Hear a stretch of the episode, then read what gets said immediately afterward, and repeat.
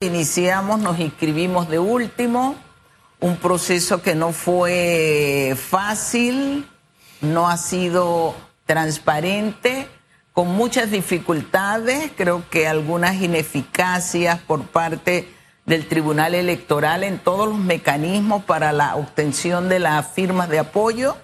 Sin embargo, yo soy una mujer economista y planificamos. Soy una mujer de organización, además, entonces hemos hecho un proceso planificado, organizado, consciente y comprometido. ¿Usted sabía que esto iba a pasar?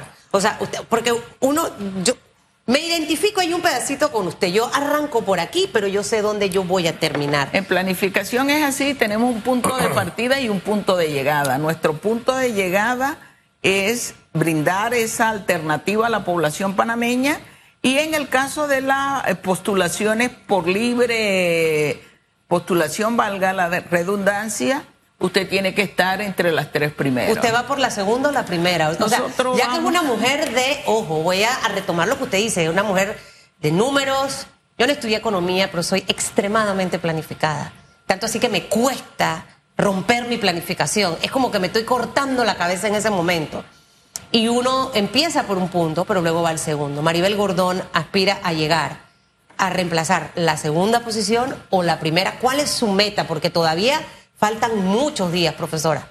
Sí, nuestra meta es estar entre los tres y nuestra meta es incorporar el respaldo de la mayor parte de la población que así ha tenido a bien a darle un respaldo, no a Maribel Gordón, sino al plan para la vida digna. Mi proyecto no es un proyecto individual, es un proyecto colectivo. Y en ese sentido hemos caminado, hemos avanzado y hemos obtenido los resultados que tenemos hoy día, casi 118 mil firmas de respaldo a nivel nacional. Bueno, como usted es una mujer de números, vamos a los números. 117.985, redondeando las 118.000 que usted dice. Alejandro, Melitón Alejandro Arrocha Ruiz está como a unos 4.000 más o menos de distancia, 4.000 firmas. 121.942. Y a unas 20 mil firmas está Zulay Rodríguez, tiene 137 mil 18. Sin embargo, Zulay estuvo sentada ahí donde usted está. Y, le contamos la siguiente anécdota. Mire, dos meses antes de que la profesora Gordón rebasara a Paco, nosotros le dijimos a Paco, Paco, por la velocidad que lleva la profesora, te va a rebasar. Cuestión de uno o dos meses, así fue. Eh, es más, unas dos semanas antes le dijimos, ella ya en una, una o dos semanas te va a pasar. Se lo comentamos. ¿No? Y así pasó. Por la velocidad que usted lleva y la velocidad que tienen tanto el señor Arrocha como Solay, usted fácilmente podría, si las cosas se mantienen como van, esta velocidad de curso, rebasar a Rocha. Y le advertimos a Solay, y podría rebasarla a usted, porque está un poco detenida ahí en esa cifra, ¿no? Ella lo que nos dijo es que había que ponerle atención a la recolección de firmas. ¿Por qué? Y citó lo que pasó el día anterior. Ella citaba la anécdota del día anterior citaba la cantidad de firmas que ella había obtenido ese día y otros candidatos. Pero usted duplicaba la cantidad de firmas y ella decía, un día de lluvia, humanamente es imposible que se logre eso. ¿Por qué se ríe? ¿Sí es posible? Sí es posible, falta un criterio que creo que no tienen quizás las otras candidaturas y es el compromiso y la mística de quienes nos acompañan que es parte de un proyecto, el de la vida digna, y en función de ello, bajo sol, bajo lluvia, estamos en las comunidades, estamos conversando con diversas organizaciones, estamos en diversos puntos, en toda la jornada que nos permite el Tribunal Electoral. La mística y la organización, yo siempre he dicho, la dignidad es un ejemplo que compiten de manera efectiva frente a cualquier otro proceso, incluyendo el clientelismo político. Fíjese que eh, ella hablaba también del tema de la depuración y la cantidad exorbitante de firmas, creo que 10 mil que le habían eliminado a ella. Estoy hablando de memoria. Pero que en su caso, por ejemplo, no había tanta, no se había eliminado tantas firmas, ¿no? O sea, como que algunos planteaba, interpreto, es mi interpretación y, y opinión, que a algunos candidatos se les mide de una forma y a otros de otra. ¿Usted tiene la misma impresión? ¿A usted se le han eliminado firmas? Nosotros hemos hecho denuncia en el Tribunal Electoral de la forma en que se nos trata de manera discriminada por ser la única candidatura que proviene del movimiento social, de los sectores que aspiran a real democracia, a satisfacer necesidades. Y lo hemos dicho en función de que cuando hemos interpuesto denuncias, la respuesta de los magistrados no es veloz, sino que allí lo que priva en el caso particular nuestro, y así lo hemos hecho, es la ineficacia, la lentitud, y eso yo lo asumo como una política discriminatoria hacia nuestra candidatura, a la diferencia de lo que se está planteando. Hemos sido el sector que no es atendido de la manera que debe ser atendida. Pero nosotros siempre hemos planteado allí dignidad frente a estos procesos que son a veces antidemocráticos. Pero a pesar de esos procesos, entre comillas, antidemocráticos, usted ha llegado a una tercera posición. Ahora, sé que no me va a revelar los secretos, profesora Maribel, eh, pero creo, creo que es válido también, porque uno las, las los comentarios que no son eh, ciertos, uno tiene que aclararlos, porque al final siempre le digo a la gente y a muchos políticos que no le prestan atención, todo lo mediático se vuelve verdad. Y ahí es donde está el peligro. Si uno deja que una cosa que es mentira crezca y evolucione, eso se convierte en una gran verdad, aunque sea una gran mentira. Su equipo de trabajo, o sea, entender, bajo la lluvia estoy con el paraguas tocando la puerta. No me importa que me moje, que después te resfriado ahí con la gripe hasta la tusa. Pero estoy obviamente en mi meta que es recolectar firmas. Esa logística de trabajo de usted, ¿cuántos eh, voluntarios, no sé, tiene? ¿Cuánto se ha gastado? Van dos preguntas, profesora. ¿Cuánto se ha gastado hasta el día de hoy, Maribel Gordón? Específicamente cuando sabemos que el clientelismo es, es algo que ya se ha metido en la vena del, panameño. Para tratar de entender cómo Maribel Gordón, la última que, que, se inscribe y que no iba con la mejor cantidad de votos, ahora está en una tercera posición.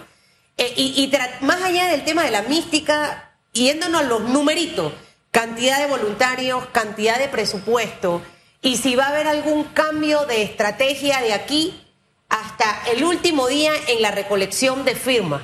Sí. Lo primero yo creo que no es un secreto para nadie dónde están mis activistas. Los ven en las paradas, los ven en puntos donde convergen una cantidad significativa de, ¿De dónde son los activistas suyos?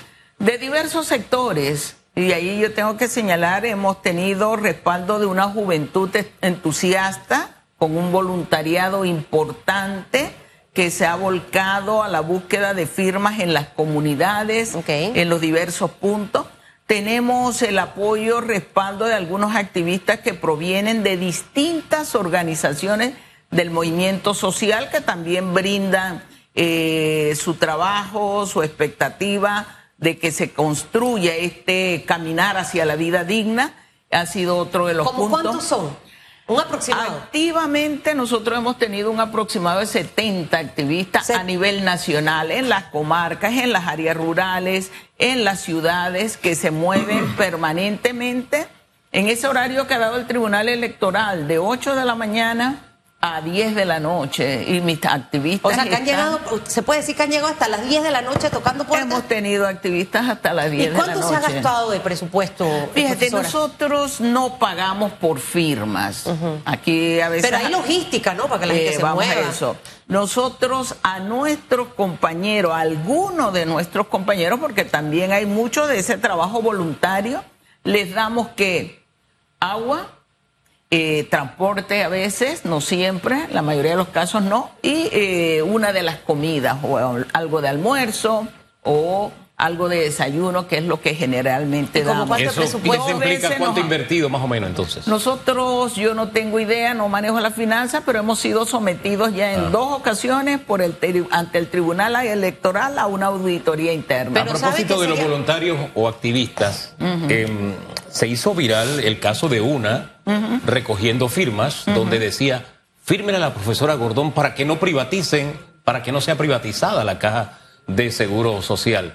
Se hizo viral porque evidentemente era una, era una manipulación, si es que eso sucedía. ¿Qué explicación tiene usted? No, lo primero es que nosotros hemos querido manejar esto eh, atendiendo los objetivos que tenemos. Nuestros activistas han sido sometidos a acoso por parte de activistas de otras precandidaturas. ¿En qué ha consistido el acoso? Eh, en el sentido de que cuando están allí comienzan a plantear este territorio de fulanito de tal, hay un acoso donde dicen, eh, por ejemplo, ustedes son, están apoyando a sectores eh, de comunistas de izquierda del país. están en un acoso permanente en donde plantean ustedes no van para ningún lado donde se le cerca. Pero más allá de eso, esa frase de usted fírmela a la profesora para ah, que vamos no eso, vamos a eso. Para, que no privaticen la caja. Eh, ¿Qué es lo que hace un activista mío? Tiene un pequeño panfleto en donde dice, esta es la propuesta del plan para la vida digna.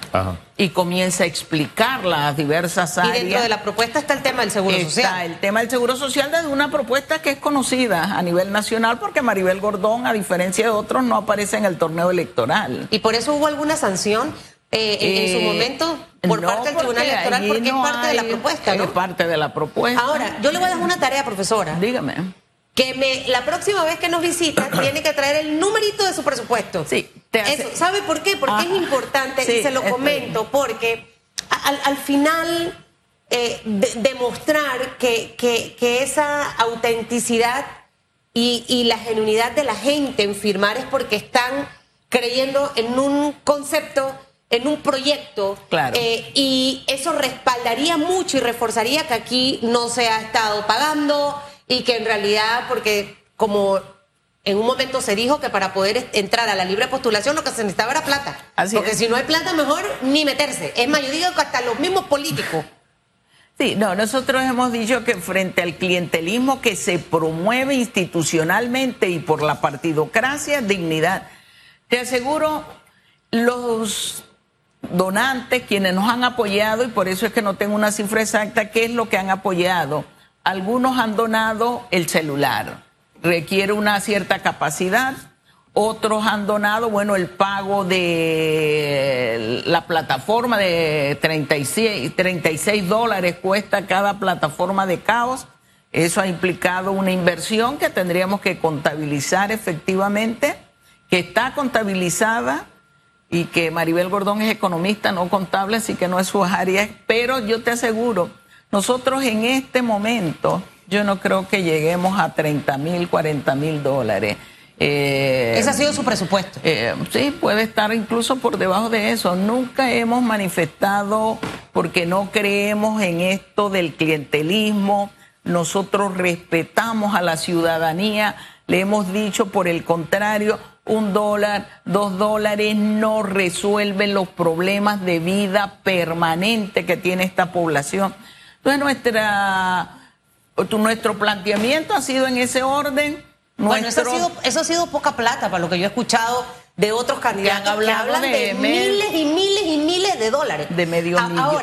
de medio millón de dólares, eso no es nuestro caso. Profesora, ya más o menos hay medio un rango. Ya tiene la tarea más o menos hecha, pero la próxima con el número exactico. Menos de 30 mil dólares, no más de eso, se ha gastado en lo que ha sido esta, esta, esta campaña interna con el tema de la recolección de firmas. Ahora, luego de este proceso, de las tres primeras personas que tengan más firmas, no vamos a, saber si realmente las tres se van a querer mantener en la papeleta el 5 de mayo, ¿ok? Más todos los candidatos que están de los partidos políticos, porque todavía esa gran alianza en realidad de la que mucho se habla no, no, no la vemos consolidada, se habla mucho, esperaremos hasta agosto. Dentro de todo lo que, lo que hay en este, en este panorama político, Maribel Gordón se ve en algún momento conversando con algún grupo de partido, o no sé si de los propios de la libre postulación, porque como usted es una mujer economista, usted sabe que, que solo eso sería muy complicado el escenario. Y quisiera saber si ustedes han contemplado esto hasta este momento. Bueno, eh, dos cosas. Eh, hasta este momento, algunos candidatos a otros cargos, precandidatos a otros cargos por la libre postulación se nos han acercado. Hemos conversado con ellos, le hemos planteado nuestra visión, nuestro proyecto, el plan para la vida digna. Así que Eh, eso no lo negamos, no es un secreto, ha existido conversación. ¿Podemos saber cuáles son esos candidatos? Yo prefiero mantenerlo en función de que es una, un planteamiento. Candidatos a diputados, a diputados, alcaldes y a representantes. ¿A presidente? A presidente por la libre postulación no, por eso dije a otros cargos. En el sentido de los partidos políticos tradicionales, yo siempre digo la, la pregunta debe ser al revés. Si yo estoy planteando a desentar y a desentar significa investigar, juzgar, condenar y que devuelvan lo robado, ¿usted cree que algún partido político va a sentarse con Maribel Gordón? Porque eso es parte de nuestros principios. Eh, Ricardo Lombana está en la misma línea suya, por ejemplo. Todos hablan de la lucha contra la corrupción, etcétera. Eh, ¿No hay coincidencia allí? Todos hablan, ahí hay un discurso. La realidad ha sido otra. Todos han estado de una u otra manera en gobiernos o en altos cargos de gobierno y la pregunta es qué han hecho frente a la corrupción en un proceso que ha sido galopante, eh, creciente. Con, esa, reflexión me hace pensar en lo que e está pasando. Impunidad. Eh, esa reflexión me hace pensar en lo que está pasando en este momento en la Corte Suprema de Justicia con el caso New Business. ¿Qué expectativa usted tiene de lo que vaya a suceder en el mismo? Bueno, yo creo que es un reflejo de lo que hace años, décadas se viene denunciando de que hay un proceso eh, de corrupción galopante, de negociados a partir de la esfera pública.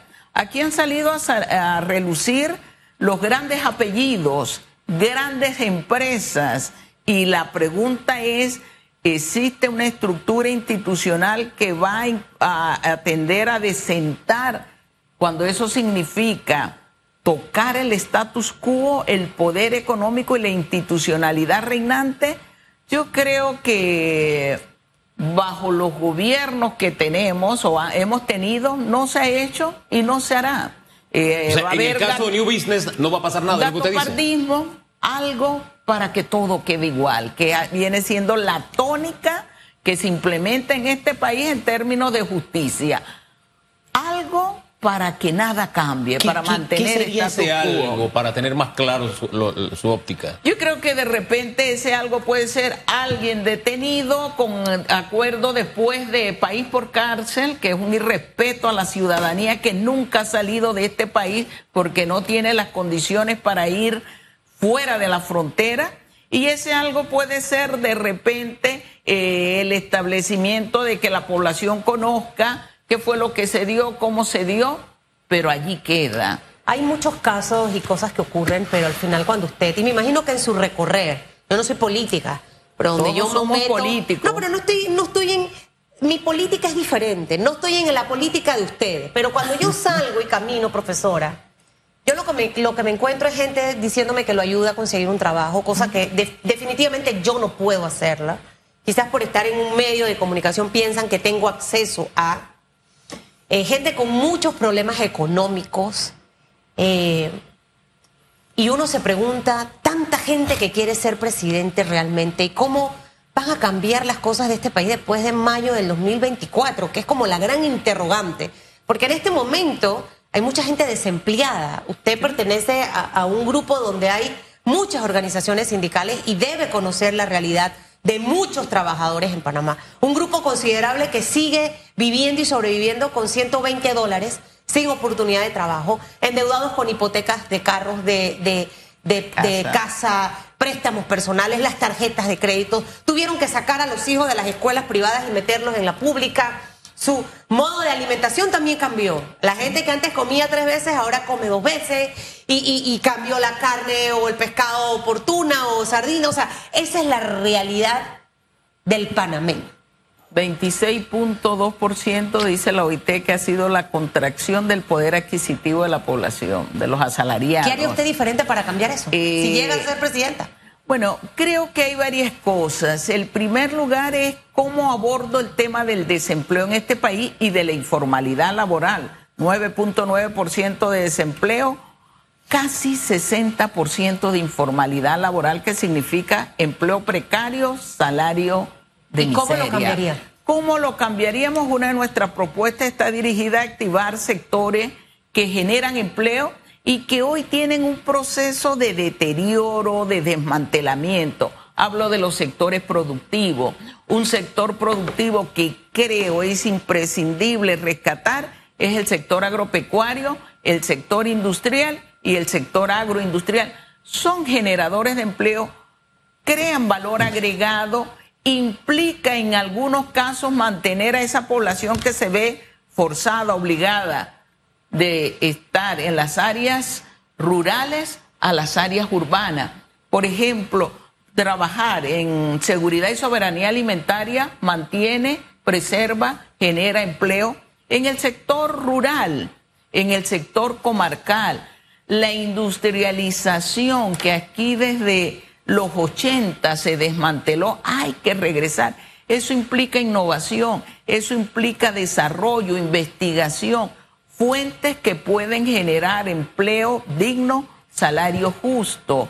Creo en la necesidad también de apostar de manera real al micro, pequeño productor y empresario, porque aquí hay discursos, más no una política pública, una política económica que lo fomente. Cuando usted se refiere en esos términos al sector empresarial, quisiera ubicar la izquierda de Maribel Gordón, ¿dónde la ubicamos?